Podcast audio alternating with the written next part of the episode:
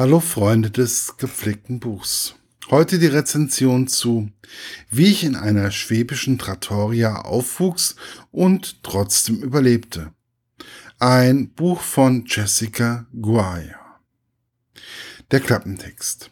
Schwäbisch Gemünd. 1987. In der Trattoria zum Krug rufen die Gäste nach Weizenbier und Calzone. Tiziana, die Wirtin, ist im siebten Monat schwanger. Da passiert es.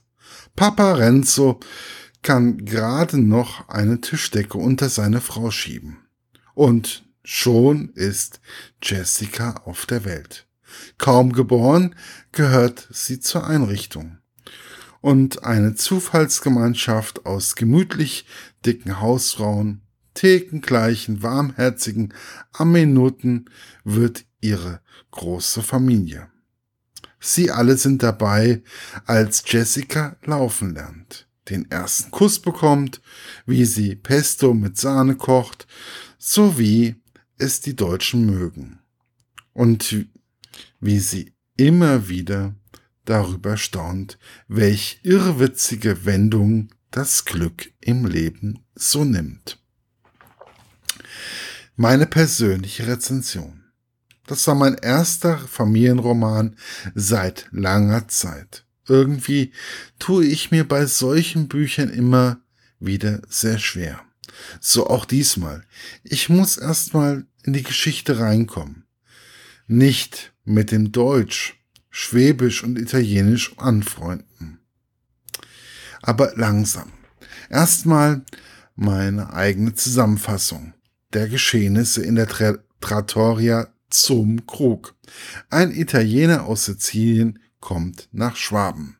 Genauer gesagt nach Schwäbisch Gmünd. Für Menschen, die sich nicht so auskennen, etwas östlich von Stuttgart. Und man redet dort, soweit ich es in Erinnerung habe, wirklich ein ziemlich breites Schwäbisch. Es wird die Kindheit von und Jugend von Jesse mit allen Höhen und Tiefen beschrieben. Auch Zeitgeschehnisse wie der Abzug der Amerikaner werden mit ihren Auswirkungen auf das persönliche Leben sowie die Gesamtsituation in die Erzählung eingebunden. Das konnte ich, ich gut nachempfinden. Als Amerikaner hier in Gießen ihren Stützpunkt verlassen haben, erlebten wir auch ähnliches. Egal, ob es nun Kneipen, Restaurants oder Geschäfte waren, es war ein gewisser Schwund zu bemerken. Die Autorin schafft es immer wieder, besondere Situationen in die Trattoria zu schildern. Die Menschen, die mit dem Restaurant verbunden sind, sind der Schlüssel zur Geschichte. Es gibt immer wieder Höhen und Tiefen in der kleinen Trattoria. Man lernt die erste große Liebe von Jesse kennen und wie unglücklich diese verlaufen kann. Auch merkt man, dass nicht es immer alles aufwärts geht, sondern egal an was man alles denkt, es doch auch mal schiefgehen kann. Komme ich nun langsam zu meinem Fazit. Es ist schwierig. Es ist auf alle Fälle nicht politisch korrekt. Was schon allein durch das Bild des Babys mit der Zigarette im Mund auffällt.